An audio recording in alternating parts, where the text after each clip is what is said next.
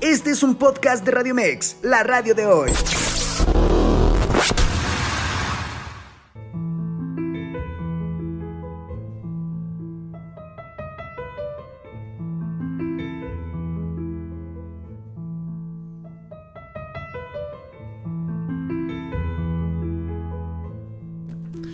En esta noche en el Criticón, el poeta Enrique González Martínez, en el aniversario de su muerte. Iniciamos.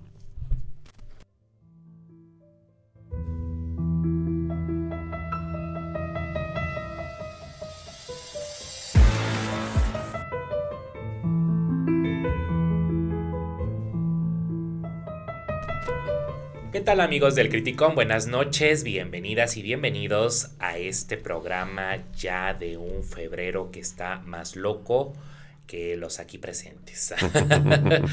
Pero les damos con muchísimo gusto la bienvenida en un lunes, un lunes ya más allá de la quincena, como dirían.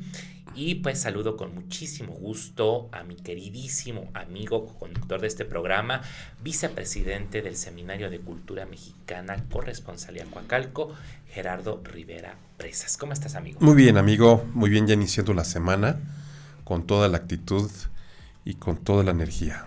Eso, sobre todo porque se necesita, créanme que se necesita ese tipo de energía. Y bueno, pues acuérdense de seguirnos a través de redes sociales de eh, Radio Mex, a través de Facebook Live. Saludamos a todos los amigos que nos están ya empezando a sintonizar y también a través de Instagram, de ex, antes Twitter, también estamos en TikTok y por supuesto ahí en el número de WhatsApp que estamos, eh, bueno, ahorita se los vamos a, a, proporcionar para que estemos en comunicación, sabemos que nos están acompañando haciendo tareas, ahí nuestra querida amiga, ¿verdad? Nuestra criticoncita. Ah, sí, Rumi. Rumi como... O Romy. Romy, Romy, ¿cómo estás? Ojalá nos puedas mandar mensajitos saludándonos. ¿Cómo te la pasaste este fin de semana? ¿Qué tal el frío? ¿Qué tal la lluvia? ¿Qué tal todo, no, Gerard? Sí, hombre.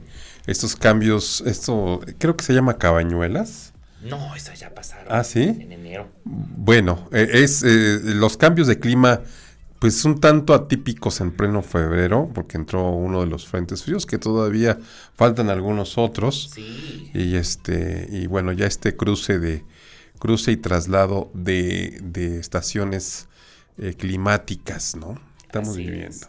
Cruce de cuestiones climáticas fue un alivio, porque hay que decirlo que ahorita estamos en una crisis hídrica muy importante. Así es. Entonces, eh, los memes, eh, ya saben que los mexicanos podemos tener un buen de calamidades, pero no faltan los memes en redes sociales. Y el, el creo que el que más me llamó la atención era el de Tlaloc. Ajá. Diciendo con mis morritos nadie se mete, ¿no? Nos mandó una lluvia ahí refrescante que en verdad estamos en, en, en, un momento crítico de los niveles, al menos aquí, bueno, en todo el país, en todo el planeta, pero aquí sí. en la zona metropolitana y en la propia Ciudad de México, niveles ya alarmantes de agua. Entonces, no nos queda más que cuidarla mucho, ¿no? Así es, así Algo es, así que, es. Que nos toca a todas y a todos. Pero por eso creo que está bien, siempre va a ser una bendición que llueva. Claro, por supuesto, y bueno, este tema del cuidado del agua que es fundamental. Eh, hay mucha gente que es muy inconsciente con el, el, el, el uso del de la consumo de agua. Claro. Y este, de verdad, hábitos tan sencillos como eh, usar la mínima para hacer las tareas indispensables aparte de, los hogares, de las empresas, las microempresas. Eh, el hecho de, darse una ducha eh, debe ser también eh, pues con, con la atención de, de, tirar la menos agua posible. Yo no sé tu amigo, pero al bañarse es indispensable cerrar mientras estás este enjabonando, ¿no? El grifo. Pero hay quienes eh, dejan abierto todo el tiempo, ¿no? Sí, sobre todo esa parte de responsabilidad, sobre todo, cerrar el grifo. No es que usted esté bien grifo, ¿verdad? Más bien que cierre el grifo. Uh -huh. Porque eh, aunque no se vea, cada, cada minuto se desperdician litros sí, valiosísimos. Claro, claro. Y hacer pues un reciclaje que en este estiaje pues es elemental para poder aliviar las necesidades básicas. Si usted lava la ropa en lavadora, esa agua la puede ocupar para el baño y también al lavarse las manos puede reciclar esa misma agua para diversos usos. Y pues el chiste es cuidar. Yo creo que también hay que regresar un poco a la cultura de, de pues, eh, pues si uno desperdicia mucho quizá en, la regadera, pues llena una cubeta y esa cubeta puede usarla también para luego eh, regar pues plantas, no sé, o sea, el chiste es ahí estar consciente de, esta crisis hídrica, ¿no? Sí, por supuesto. Porque en verdad es algo que está ahí presente. Pero bueno, estamos eh, ya aquí eh, en este espacio con el número, acuérdense del eh, WhatsApp, que es el 55 87 39 71 29, 55 87 39 7129. Ya tenemos un saludo, nuestro primer saludo de nuestra querida Nancy, que es la mamá de precisamente Romy. De Romy. Está Muchos saludos a Nancy. Sí. Y bueno, pues ya entrando en materia, amigo, qué tema tan interesante. Qué aniversarios, ¿no? Estamos. Sí, sí, sí, sí. Hoy eh, es 19 eh, de febrero y precisamente un día como hoy, de 1952, eh, muere un personaje de la cultura y la literatura de México muy importante, el poeta, el médico Enrique González Martínez. Y a muchos a lo mejor ese nombre no les suena, no es tan frecuentemente nombrado dentro de nuestra cultura literaria, este, pero a lo mejor si han ido al, por ejemplo, al Museo de Chopo, la calle donde está el Museo del Chopo en la Ciudad de México, ahí en, en este Insurgentes Norte, esa calle se llama Enrique González Martínez. Fíjate, no había reparado en eso. Sí. No había reparado en eso. Sí, sí, lo tengo muy presente porque, bueno, en esa, en esa calle también, en algún tiempo por ahí, este, trabajé, eh, colaboré en una organización juvenil y, estaba precisamente en esa calle, ¿no? En la calle, del Chepo. Al Chopo fui en, en diferentes momentos. Pero muchos, eh, bueno, eh, en el Chopo es muy popular entre jóvenes universitarios sobre todo, ¿no? Sí, claro. Ahí ya es la San Rafael, ¿verdad? Sí, sí, sí, la San Rafael. Plena San Rafael, que son estas eh, nombres, la nomenclatura de las de, de la Ciudad de México, pues obviamente hay que fijarse en las calles y tal vez investigar un poco de qué personaje se trata, ¿no? Así es. es interesante. Para conocer la historia de su, de, donde vive usted, lo, los invitamos a hacer el recorrido a partir del nombre de la calle. Creo que ahí se, se, se, levanta la pestañita, ¿no? ¿Por qué se le pusieron esos nombres quizá a esa colonia? Eh, por qué se llama en ese sentido, por ejemplo, San Rafael, o, por qué, no sé... Santa María la Ribera. Santa María la Ribera, eh, por qué está la Ribera de San Cosme, porque ahí hay un, río, una ribera precisamente. En fin, creo que hay mucho, mucho que investigar, pero mira, este dato que, nos das es bien bonito. Sí, sí, y, bueno, estamos hablando de la Ciudad de México, ¿no? Del corazón de la Ciudad de México, pero seguramente Enrique González Martínez va a haber eh, escuelas, va a haber otras calles. En su ciudad natal, pues debe haber también varias. Él eh, nació en la Perla Tapatía, en, en, en la ciudad de Guadalajara, Jalisco. Tan bella y tan hermosa ella fíjate, no, no, no quiero errar, pero casi estoy seguro que en su rotondita de los hombres ilustres, ahí en Guadalajara, está eh, la, escultura de, este personaje. Sí, claro. Estoy casi seguro ahí junto a la Catedral de Guadalajara. Claro. De don Enrique González Martínez. Sí, sí, sí. Que pues fue un hombre que vivió, nació, como ya dijiste, adelantaste en Guadalajara. Sí, exactamente.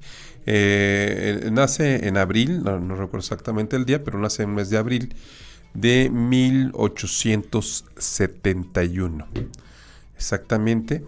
Y eh, pues desde joven, desde adolescente, le atrae la, la, cuestión de la escritura, de la literatura.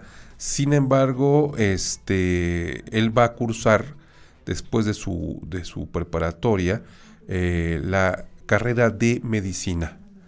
¿sí? Es un médico que ejerció, o sea, no solamente estudió, terminó, sino que ejerció eh, el, oficio este, de la medicina en, su ciudad natal y después eh, migra al estado de Sinaloa. Ahí va a vivir eh, algunos años porque ahí ejerce precisamente, eh, como es costumbre entre, entre la comunidad médica, una vez que se, se, se, gradúan, pues hacen la residencia. Es una carrera muy sacrificada. Oh, bastante. Muy sacrificada, muy larga, ¿sí? Porque no solamente son los cuatro años o cinco, este, sí, o sea, los normales, ¿no? Ah, claro. De la carrera, sino que tienes que hacer eh, una residencia, es como tus prácticas, ¿sí? Este, más el servicio social. O sea, es una carrera realmente que requiere de una alta vocación. Si yo creo de vocaciones hablamos dentro de las carreras universitarias, esta es la que más, ¿no? Sí. La que más. Por eso es, es, es, eh, eh, insoportable, por no, no, encuentro el sinónimo, de ver consultorios montados por gente que realmente no es, eh, no es médico, que consiguió alguna, por ahí se consiguió el título y la cédula y quieren ejercer este oficio que requiere precisión, que requiere conocimiento y que requiere también amor a la profesión sobre todo eso, amor a la profesión, es una disciplina, como bien dices Gerard, muy, muy, muy matada, muy sacrificada. Eh, mi, hermana, mi hermana es médico. Ah, sí, cierto, tu hermana. Que la medicina es la ciencia más humana que existe. Claro. Eh, porque no solamente es el conocimiento de la base de la medicina, que es la anatomía, la fisiología eh, y todo lo que conlleva con esto, obviamente ya después en sus cursos de farmacología eh, y cómo se va formando el médico, los y las eh, profesionistas profesionales de la salud. Pero como bien dices, es ir a un internado previo a un servicio social donde los avientan, de ah, ya sabes las bases y pues aviéntate, ¿no? Y ahí les pueden llegar desde pues, una dolor estomacal hasta un parto. Sí, sí, sí, sí. Y ya luego hacen su examen eh, y ya son los seis años, hacen el famosísimo, siguen haciendo el famosísimo juramento hipocrático. Claro yo estuve en, ese juramento que hizo mi hermana. Y luego ya no basta solamente con ser médico general en la actualidad. Las residencias médicas son muy peleadas, se hace un examen a nivel nacional. Estamos hablando del caso de México. En el que compiten, porque es una competencia para quedarse en ellas, y pues son de las ramas de la medicina, ¿no? En este caso, bueno, la, la traumatología y ortopedia de mi hermana. Y un día mi mamá me preguntó, oye, ¿no quisiera ser médico tú? Y lo que le pregunté, pues de qué seré querer, solo que me, falta algo muy importante que es la vocación.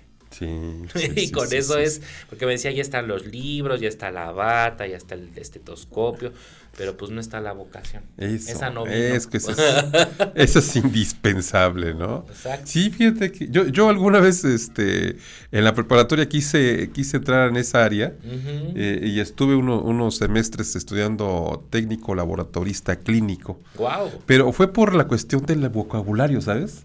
Me, me, llamaba la atención el significado de las palabras y sobre todo de, de este lenguaje que como varios de, de varias disciplinas es muy técnico y quería yo saber el significado de las palabras. Y que son la, la, epistemología, bueno, la, raíz de las palabras. Sí, así es, así es la etimología, las etimologías. etimología. Sí, así es. Pero ya a la hora que me metí, y, mientras estuve tomando los semestres teóricos, ah, o sea, estuve a todo dar, pero cuando pasamos al laboratorio, no, ya no.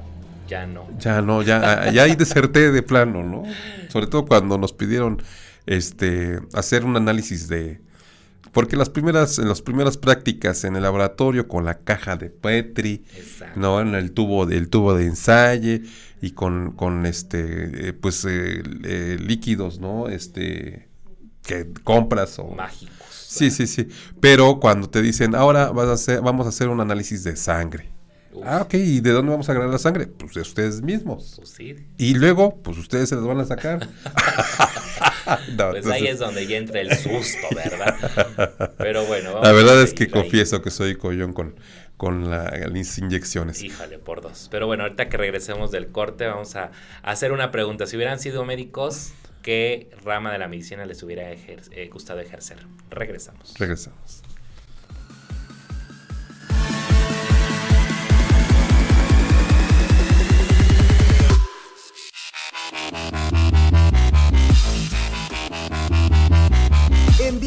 Fernando Ábalos y Gerardo Rivera en Radio Mex, la radio de hoy.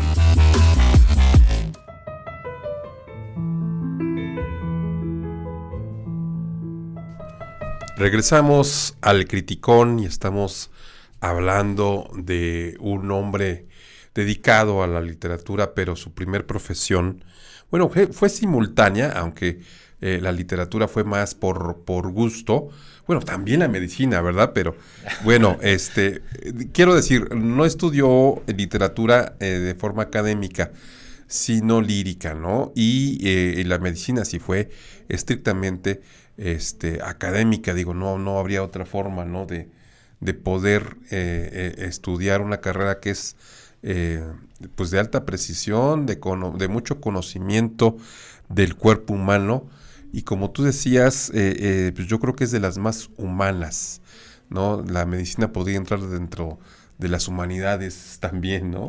Sí. Hablando por la vocación. Eh, de hecho, hay un, hay un doctor en el Seminario de Cultura Mexicana al que pertenecemos, que por cierto, este autor del que estamos hablando también fue parte del seminario, ahorita lo vamos a comentar. Hay un doctor muy, muy famoso que se llama este, Arnoldo Krause. Rodolfo Krause es parte del Seminario de Cultura y es un hombre que ejerce la medicina pero con un sentido muy, muy, muy humanista. Eh, él eh, escuché hablarlo en el Colegio Nacional de una conferencia sobre, sobre eh, la, muerte asistida, mm. sobre el, ¿sí es? sí, la, muerte, asistida y este, hizo varias reflexiones que incluso tienen que ver con la filosofía, ¿no? De la ética del médico, hasta dónde, ¿no? Este, está su responsabilidad eh, de asistir a alguien a, morir, si es ético, si no es ético, o si es moral o no es moral, es una, es una cuestión muy, muy complicada. Es complicado, fíjate que hay un punto de inflexión en donde se tocan las, la medicina. Es que en verdad tienes mucha razón en decir que es una humanidad. Claro. Porque en la Facultad de Filosofía y Letras existe el seminario de eh, bioética, que lleva eh, muchos años, bueno, muchos años en el sentido de desde los años 2000, ¿no? Eh, y en ese sentido se toca precisamente estos temas de la delgada línea entre pues, la ética profesional del propio médico y el, eh, la enfermedad y lo que implica eh, llevar a estos extremos, ¿no? Hace poco en Holanda, por ejemplo, hubo en Países Bajos un, un, un caso muy sonado la semana pasada de un matrimonio que tuvo muerte asistida. Y que estaban pues ya en un, en uno de ellos estaba con una situación de salud ya más deteriorada, era ella, y él pues decidió acompañarla y, murieron agarrados de la mano. Entonces, esos asuntos de la bioética se, se tocan, hay, hay, foros, hay seminarios completos. Así es. Y en la formación de los médicos, al menos en la UNAM, en la Universidad Nacional, que si hay que decirlo y reconocerlo, tiene la mejor facultad de medicina de, de, Hispanoamérica. Se les da una clase de eh, historia de la medicina, que es bellísima. la historia de la medicina es hermosísima.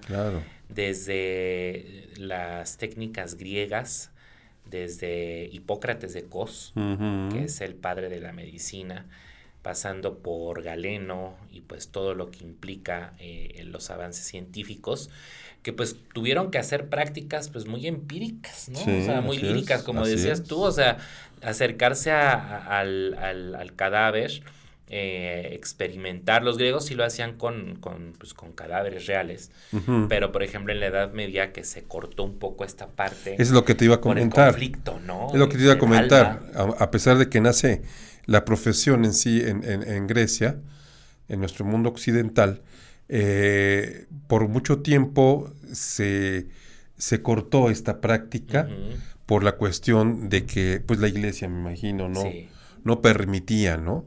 Este, de hecho, cuando resurge eh, eh, la profesión médica hacia el medievo, este, tenían que hacerlo como que a escondidas, ¿no? Sí, fíjate, fíjate que en ese sentido, por ejemplo, Galeno, que es eh, uno de, los que empieza ahí a experimentar, pues robaba los cadáveres de algún ahorcado o alguien que no estuviera tan pues, mayugado, por decirlo de una forma, iba y los robaban o los pedían en el cementerio y experimentaban o más bien practicaban ahí de una forma muy clandestina. Porque aparte en la Edad Media, pues obviamente el mundo era diferente, el entendimiento del mundo. Y se pensaba que las enfermedades tenían que ver obviamente mucho con la conexión con el alma. Sí. Por ejemplo, la locura se pensaba que era una piedra que se alojaba en la cabeza y en ese sentido pues ahí había un, tema, ¿no? Por eso el, término de piedra de la locura es muy, muy de esta época. Eh, se seguían practicando algunas cosas como las sangrías, que era para desintoxicar, eh, la enfermedad fluyera. Sí. Pero, ¿saben quiénes tuvieron muchísimo éxito como médicos y que llevaron estas luces a Europa? durante la Edad Media, pues nada menos que eh, el mundo árabe. Ya, el mundo árabe estaba avanzadísimo en ese sentido y ellos lograron llevar técnicas bien importantes e interesantes a Europa. Y bueno, ya luego del Renacimiento, cuando se empiezan a hacer estudios anatómicos, quien hace de los mejores estudios anatómicos es Da Vinci. Mm. Leonardo da Vinci y Miguel Ángel. Sobre todo Da Vinci que se dieron cuenta, por ejemplo, cosas tan elementales que ahorita usted y yo nos decimos, pues es que sí, así es lógico, ¿no? Se descubrió hasta el siglo XVII, por ejemplo, que la circulación de la sangre existía. Sí. Se pensaba antes que no, que era algo estático y que no circulaba. Y cuando se descubre la circulación de la sangre, pues es un gran avance, ¿no? ¿Hasta el siglo? ¿Qué dices? 16, 17. Ah, ok, ok. Sí, entonces sí. son avances. Pues ese eh, eh, es el, despertar de la, de la ciencia y el conocimiento eh, humano, porque pues también, así como se empezó a, a explorar el universo. Claro. También el cuerpo, ¿no? Sí, claro el micro, nuestro microcosmos. El microcosmos, sí, sí, sí. Y la, el funcionamiento de los órganos, el latir del corazón. Eh, por ejemplo, en la gestación se pensaba que era un humanito pequeñito, pequeñito el que eh, llegaba al vientre y ahí crecía como si fuera de estos dinosaurios que uno pone en agua toda la noche y al otro día ya están gigantes, ¿no? Eh, el pensamiento de esa época pensaba que efectivamente eran humanos pequeñitos. Y no, se descubrió luego que pues eran otro tipo de, cuestiones, ya se descubre la célula. En fin, la medicina tiene una historia muy, muy hermosa. Claro, claro. A ver si hacemos... Ya parece que, estamos hablando de historia de la medicina aquí.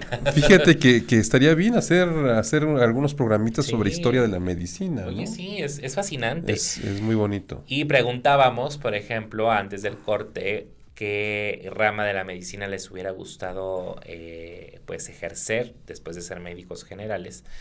Eh, en tu caso, ¿cuál hubiera sido si hubiera sido médico? Pues fíjate que coincido contigo.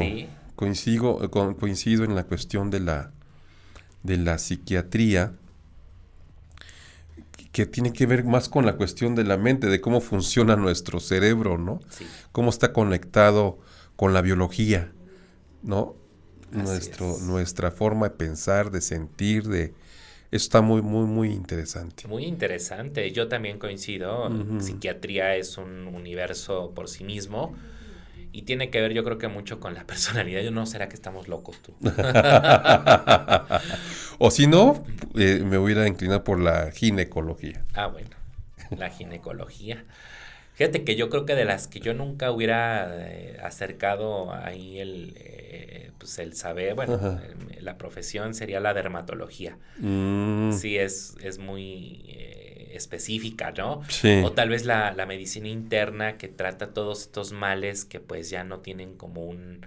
son crónicos Sí, claro. y se vuelven ya al el acompañamiento hacia un, pues un final lo menos doloroso. Así quizá, es, ¿no? así es. El- ah, ah, también la cardiología me encanta. Ah, ya. Y la neurología. De hecho, en el seminario Ándale, de, la urología. de, de- de- cultura mexicana tenemos neurólogos, ¿no? Sí, claro. La, la doctora. Herminia Pasantes, Herminia Pasantes que estuvo aquí. La bioquímica del cerebro. Ajá. Qué interesante es eso. ¿eh? Sí. Y bueno, regresando a nuestro autor. Bueno, pues mira, ni, ni, ni tan desligado, aunque nos metimos mucho en el tema de la medicina. Ujú. Él, por ejemplo, eh, dice, alternó sus estudios profesionales con, con su producción poética. Al ingresar como practicante en el hospital de Belém, confesó que experimentó una sensación de liberación. Di- dice, o, o este, dice, es, es- son fragmentos de su autobiografía. Eh, son palabras de, de- de don Enrique González Martínez. Aquel recinto de dolor humano me llenaba de alegría.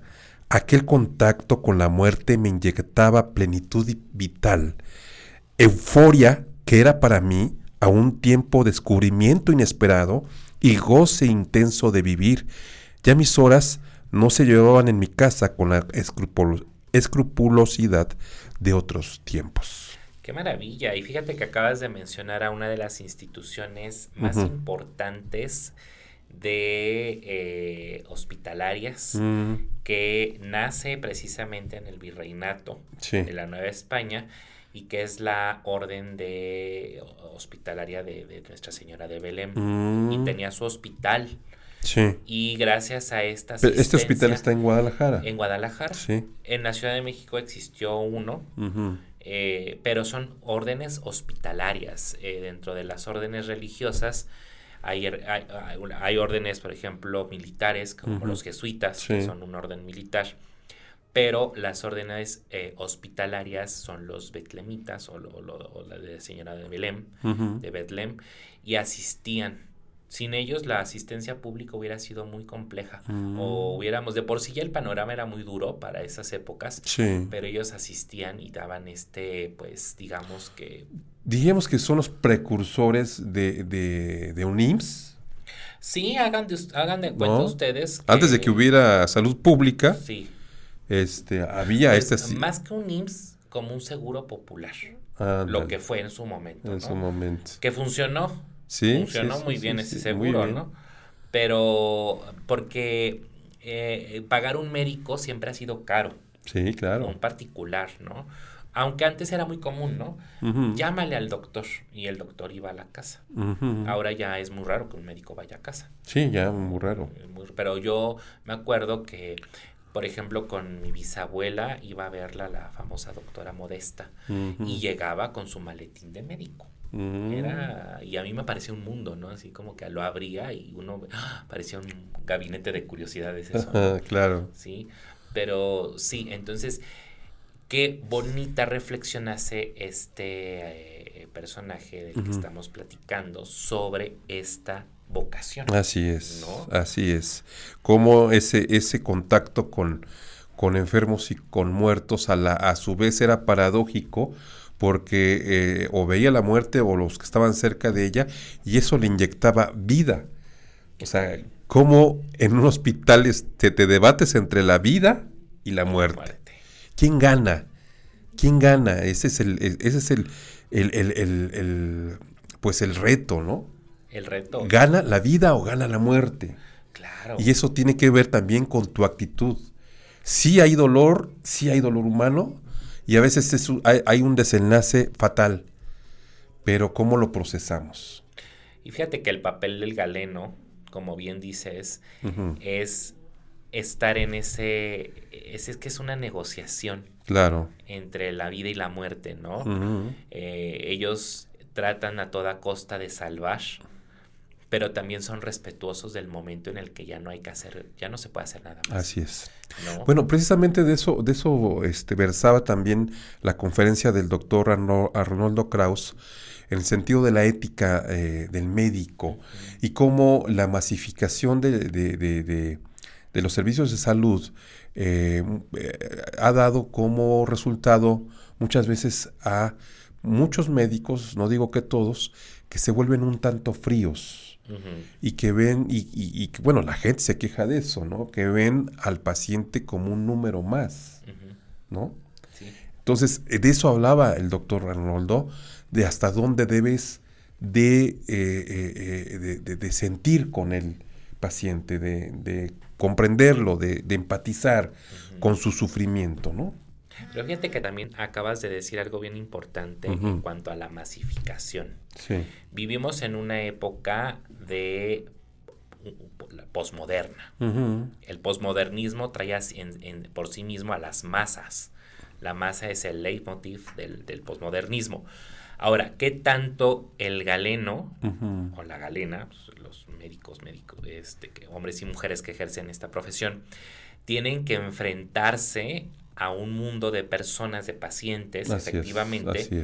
Y no es que pierdan esta sensibilidad, al contrario, más bien recordemos que ellos también son seres humanos. Sí, claro, y también se, cansan. Claro. Imagínense ustedes cuántos médicos generales hay para tan núcleo poblacional, por ejemplo. Ahora, ¿cuántos pediatras?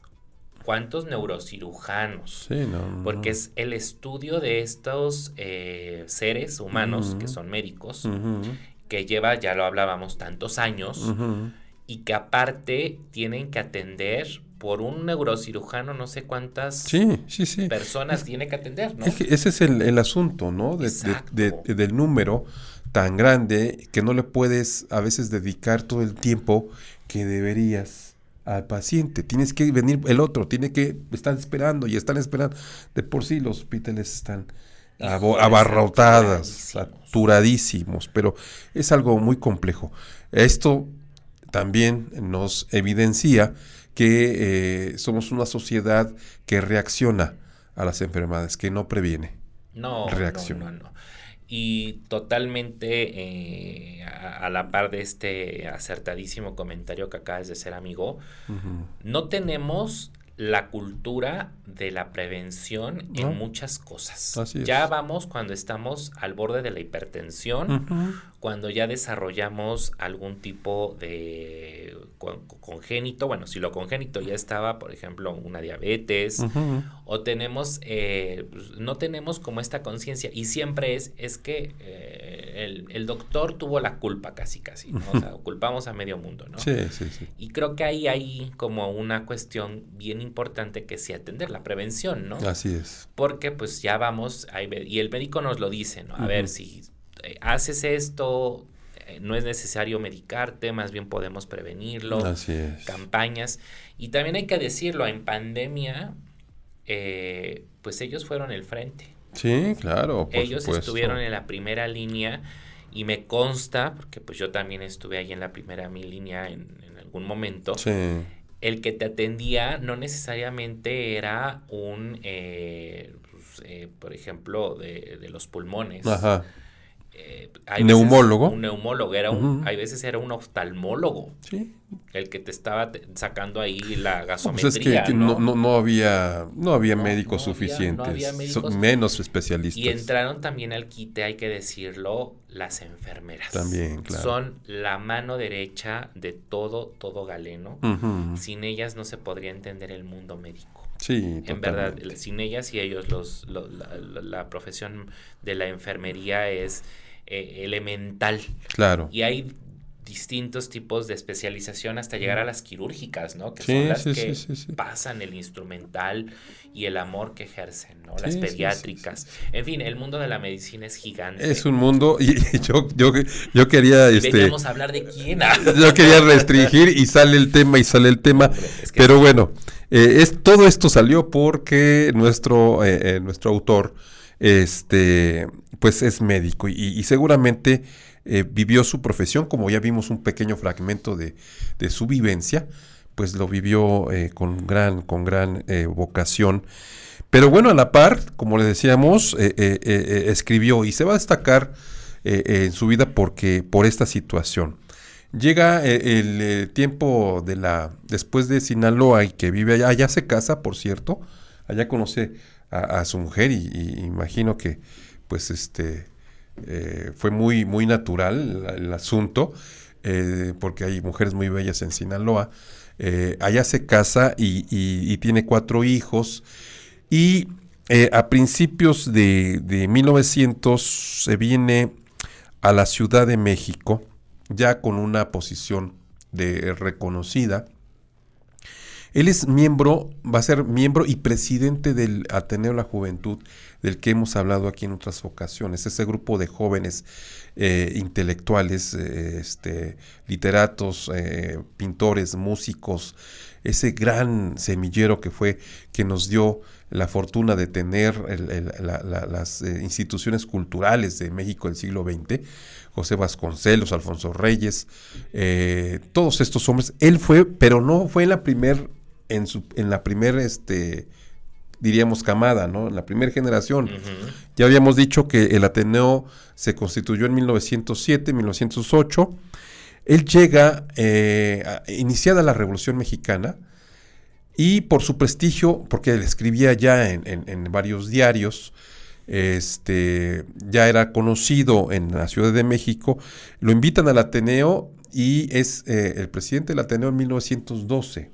Ya de hecho cuando estaba en sus últimos momentos en Ateneo de la Juventud. Porque se van a dispersar todos, ya lo hemos platicado aquí. Bueno, don Enrique González Martínez es el presidente del Ateneo y en, el, en 1914 es subsecretario de Educación del gobierno usurpador de Victoriano Huerta, quien derrocó a nuestro gran eh, Francisco y Madero. Es. algo que le van a recriminar y que de hecho eh, don Jaime Torres Bodet, el gran secretario de Educación, eh, va a decir eh, también de esta, de, esta, de esta situación de que haya aceptado don Enrique. Dice Jaime Torres Bodet, le ofrecieron y él aceptó una subsecretaría de la que tanto se dolió después de haber aceptado. ¿Cómo fue posible que un hombre de su jerarquía moral admitiese colaborar con la administración del usurpador? El oscuro Macbeth con charreteras. No eran tan poderoso, no era tan poderoso a pesar de su fuerza como para lograr corromper a un espíritu de la calidad de González Martínez. Algo sin duda cegó al poeta. Pues fíjate que yo creo que más que cegar, aquí yo eh, debatiría un poco esta, esta idea eh, usando la frase de otro gran filósofo que es Ortega y Gasset y que mm, es yo soy el hombre de circunstancias. Mm. Pues obviamente no te queda otra, pues también tienes que sobrevivir de algo. Sí, sí, sí. Y si te invitan a un gobierno que pues obviamente no era el mejor momento para este personaje que es Victoriano Huerta, con un gobierno efectivamente usurpador como inició. Así es. Pero también no, no te ibas a negar también con, tal vez con una amenaza o con un, panorama en el que pues no tenías otra. Así es. Tan así que el mismo Vasconcelo ahí estuvo también. Sí, sí, sí, sí. no, es que varios, varios de, este, varios intelectuales y, literatos fueron parte del gobierno eh, eh, este, temporal, ¿no? Pues Afortunadamente de Victoriano Huerta. Y es que, como hemos dicho, varios de estos hombres eh, que se dedicaban a la cultura, para poder sobrevivir, varios de ellos, pues entraron al servicio público. Indudablemente. Y qué bueno, porque, porque por ellos tenemos las instituciones culturales que, tuvimos en, el, en, el, siglo XX, ¿no? No, y que nos dieron un prestigio y sostuvieron, eh, por ejemplo, la autonomía de la universidad no se hubiera entendido o no se hubiera logrado sin esta clase de hombres que se mantuvieron en, el, en, el, en el poder. no, a, no a toda costa, sino que supieron sobrevivir. Así es aún en la adversidad. Así es. Esa es la inteligencia que se tiene que tener para, bueno, que se tiene que ejercer más bien para no morir en el intento. La infiltración, o sea, correcto. No, no casarte con la ideología del que está ahí, pero sí tener una presencia. Sí. Y pues con Huerta pasó esto, ¿no? Sí, así Ahora también hay que cuestionarnos, por ejemplo, pues, ¿qué pasó con los intelectuales en el régimen, por ejemplo? Bueno, no vamos lejos del muy satanizado Carlos Salinas de Gortari, ¿no? Claro. Y ahí tenemos a muchos intelectuales que siguieron y ejercieron y estuvieron presentes y pues muchos ya están ahorita eh, en otras filas, ¿no? Así es. Pero no quiere decir que su presencia, por eso el mundo intelectual tiene que tiene que tener mucho cuidado, se, tiene, se, se mueve, como diría Nietzsche, en, más allá del bien y del mal. Sí, es correcto. Eh, eso es lo que, lo que sucede. Así es. Bueno, y esta, esta, esta situación eh, eh, duró poco, fue nada más en el 14, después también fue secretario general de gobierno, tanto en Sinaloa como en Puebla. Imagínate. Fue secretario de gobierno en esos dos estados.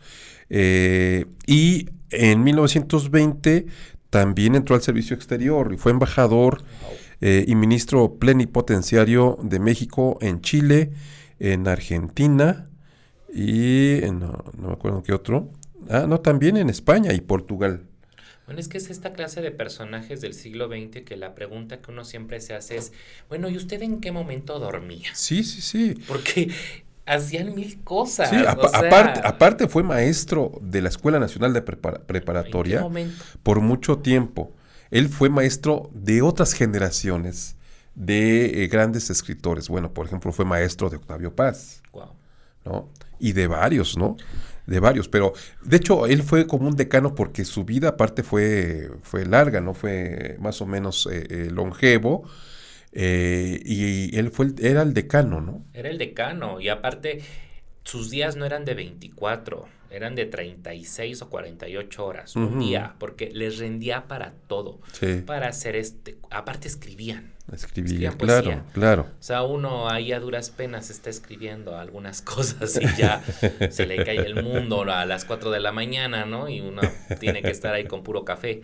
Entonces, híjole, que pasen la res... Bueno, solamente por espiritismo. Sí, no. Algún día haríamos aquí en el Criticón una sesión espiritista. A ver ah, quién se aparece. Ahorita que me estás diciendo, bueno, tengo un anuncio, pero yo creo que ahorita después del, corte. Regresamos. Regresamos.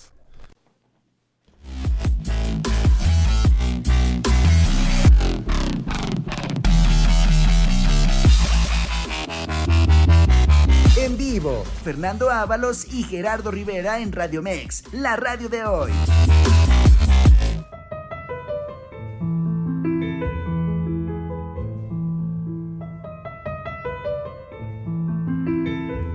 Estamos aquí de regreso en el Criticón en este lunes, hablando de todo y de nada a la vez. Traíamos una propuesta, la seguimos abordando, pero se derivó también en temas médicos. Y antes de darte el uso de la palabra, querido amigo, nada más deja mandar unos saludos. Nuestra querida amiga Alay Gesed dice: Buenas noches, criticones. Saludos a los dos. Y nuestra querida, saludos. Querida amiga Virginia Sánchez nos dice: Saludos. A mí me hubiera gustado ser pediatra. Mm. Qué paciencia aparte, ¿no? Porque estás tratando con seres humanos pero que... De los más delicados. Sí, y todo te lo están expresando pues con su lenguaje. Sí, sí, sí, sí. Qué, qué, qué maravilla, un, un, pediatra. Ahí en el argot médico les dicen piedrotas, ¿no? ¿Por qué? Pues porque, quién sabe, para preguntarle. Son tremendos los médicos también, ¿eh? Sí. Ahí, pero bueno, tú nos tienes un anuncio, ¿no? Sí, sí, este, quiero hacerles un anuncio de un estimado amigo que estuvo aquí en un programa con nosotros, eh, cuando estaba todavía eh, con nosotros el, profesor Jorge Luis Sainz. Eh, me refiero a mi amigo Armando Rivera, que no, no, no es mi familiar, ¿verdad? Siempre nos preguntan, pero este... Ah. no, no, para nada. Armando, el licenciado Armando Rivera Rodríguez va a estar dando un taller de numerología sagrada aquí en Coacalco el domingo 3 de marzo de 10 de la mañana a 4 de la tarde. Está muy interesante. Va a ser en las instalaciones de IMAC Holístico, Coacalco. nomás les digo para que eh, a ver quién este, le gustaría eh, venir al taller, porque el temario está muy interesante. Por ejemplo, se va a tratar los números y la creación, la escuela pitagórica, el pi, la sucesión de Fibonacci, geometría sagrada, música de las esferas, decodificación de los números, la cuadratura del círculo, el regreso a la unidad, cálculo e interpretación de numerología por nombre y fecha de nacimiento. Si alguno de nuestros eh, radioescuchas le interesa, eh, puede marcar para más información al número, al WhatsApp 55 48 47 16 26. 55 48 47 16 26. hay, que, hay que seguir aprendiendo, ¿no? Estos temas no son muy comunes, nosotros no los abordamos aquí eh, en, el, en, Criticón Cultural, pero no estaría mal, ¿no? No estaría nada mal, se escucha muy apetecible, sobre todo para tocar todos estos eh, pues, números que han estado presentes a lo largo de la humanidad, desde que la humanidad es humanidad pues se ha tenido una familiaridad con la matemática y la cuestión astrológica. Pues es, parte de todo, la geometría que edificó las eh, pirámides de Egipto. De hecho, la, escuela de Pitágoras es muy interesante. Eh, tienen ahí muchos elementos eh, místicos. a pesar de que eran expertos en, la cuestión de la de las matemáticas, pues bueno, Pitágoras, como ustedes saben, fue un filósofo especializado en matemáticas, pero con un toque muy místico sobre esto de la numerología en el universo. No, y aparte es todo un, todo un tema eh, relacionado también con la filosofía. Y con la metafísica. Y ahorita que mencionabas, por ejemplo, la secuencia Fibonacci, que tiene que ver también con la sección áurea, el Renacimiento tuvo mucho, mucho que ver con este tipo de interpretación numerológica que va a lo místico. Ya. También, y también, bueno, a partir de ahí se fundan o, parten muchas de las eh, eh, logias, por ejemplo. Sí, así es, así eh, es. Los Rosacruces, las logias masónicas. Así es. Eh, el medioevo, eso sí hay que reconocerlo, tiene mucho enigma en cuanto a la construcción de sus catedrales. Hay elementos en ellas donde los números son algo muy importante. Pues mira, nos acabas de dar un... Hay que invitarlo. Sí, claro, claro, claro. Sobre, sobre el tema de la numerología mágica y que a partir de ahí se quede clavada también la gente. Ándale, pues hay que invitarlo a un programa sobre alguno de estos temas. Espero que, que, que, pueda este, físicamente, porque pues, vive en la ciudad de Toluca, aunque yo lo conocí, él es originario de, del municipio de Nicolás Romero, que ah, está pegado a Tizapán, pero ahora vive en Toluca vamos a hacerle la invitación y, este ojalá pueda estar con nosotros. Ojalá pueda estar porque eso suena bastante, bastante interesante. Que mira, que también hablando de números, la poesía tiene que ver mucho con los, con los números. Sí, también. Las, también. las aliteraciones, las métricas. Así es, las métricas. Lo que es la métrica poética y la métrica musical se juntan. Así es. Pues lo que es una canción, sino que un poema cantado, ¿no? Es correcto. Es, correcto, es eso. Y pues nuestro, nuestro, ay, yo iba a decir nuestro amigo, ¿no? nuestro cuate Enrique González Martínez, no, bueno, el doctor. pues era un poeta. Sí, y jugó un papel eh, parecido como el de Alfonso Reyes, eh, o decía don Jaime Torres Bodet, que era nuestro Antonio Machado. Ah, ¿no? Eh, una figura que muchos visitaban, obviamente, como decíamos, era el decano y, y, un hombre de gran experiencia. Bueno, en 1942, 10 años antes de que, de que muriera, fue fundador y miembro del Seminario de Cultura Mexicana al que eh, Fer y su servidor pertenecemos. Eh, entonces es, es, por eso cómo íbamos a dejar pasar esta fecha en la que se está eh, recordando su muerte. ¿no? Pues es que junto con él, personalidades de la talla de Mariano Azuela, Así es. Frida Kahlo, Manuel M. Ponce, tuvieron la visión de fundar un seminario para acercar la cultura Aparte qué noble labor, ¿no? Sí, claro. O sea, no solamente eran hombres extremadamente cultos. No. Y que la cultura no solamente también se la quedaban ellos o para pues, compartir o debatir en los círculos más exclusivos de la academia, sino que dijeron, la cultura se tiene que divulgar. Así es. Y la divulgación implica que sea para todas y todos. Y no solamente el seminario, fíjate que eso me han preguntado, ¿el seminario de cultura mexicana es de tinte únicamente humanista? No. No. La ciencia está presente y de una forma bien importante. Ciencia, artes y humanidades. Todos, todos todo el espectro de, de, disciplinas científicas, este, de las ciencias sociales, las ciencias exactas y las ciencias naturales. Y también tiene mucho que ver con nuestra institución hermana, que es el Colegio Nacional. Claro, por supuesto. Don Enrique también fue, o sea, funda el seminario, es parte del seminario y al año siguiente que se crea el Colegio Nacional, es fundador también del Colegio Nacional. No, pues ahí andaba también. Es que ¿en qué momento les da tanto tiempo? bueno. Y bueno, no sé si nos detiene tiempo de un sí, poema. Por favor, sí, no ¿Tú te acuerdas de algún, algún poema de don Enrique que... No, ¿No has escuchado eso de tuércele el cuello al cisne? Santo Dios, no. que bueno, se puede, se puede tomar a, este... algo más picarón. Algo más picarón. Pero eso... Eso al ganso, eh, al cisne. porque esa frase sí, yo, yo lo había escuchado. Pero resulta que es el título de uno de sus poemas. Ay, mira, no, no, no, no lo había escuchado, pero traes un fragmento. Sí, claro. Dice, tuércele el cuello al cisne. Tuércele el cuello al cisne de engañoso plumaje, que da su nota blanca al azul de, la fuente. Él pasea su gracia nomás, pero no, se siente, no siente el alma de las cosas ni la voz del paisaje. es el primer, el primer verso de Tuércele el, el, cuello al cisne. No al ganso. No al ganso. Ni tampoco se lo jale. No, no, no, no. Bueno, oye, qué, qué interesante, porque aparte toma un elemento bien interesante que es la figura y alegoría del cisne, que sí es un elemento erótico. Sí, sí, Claro que es un elemento erótico, porque ustedes recordarán esa imagen de Zeus convertido en cisne junto a una a una diosa. De por sí el cisne es una figura sensual. Sí, claro. ¿No? Claro. Eh, miren, eh, hay otro, voy a leer nada más también una, una estrofa de otro poema que se llama Busca en todas las cosas un alma y un sentido.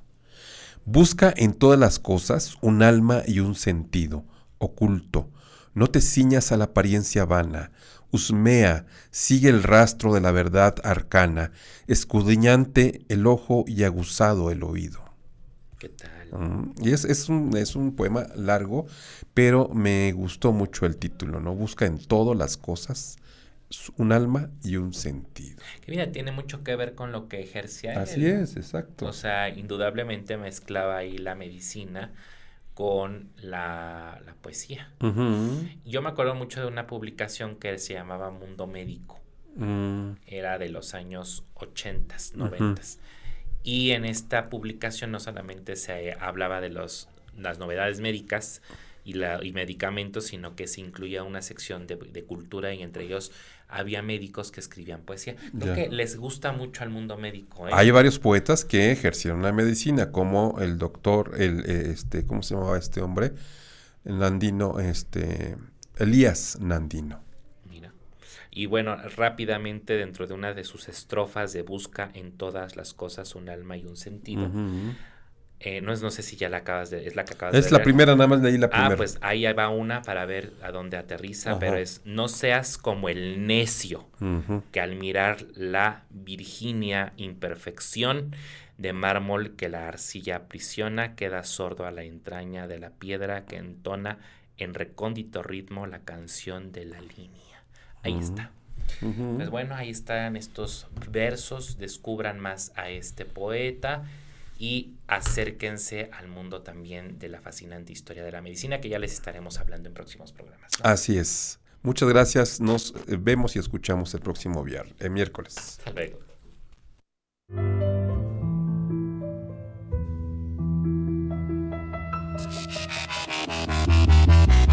Escucha el Criticón todos los lunes y miércoles de 8 a 9 de la noche con Fernando Ábalos y Gerardo Rivera en Radio Mex, la radio de hoy. Escúchanos las 24 horas del día, los 365 días del año por www.radiomex.com.mx. Gracias por acompañarnos. Esto fue un podcast de Radio Mex, la radio de hoy.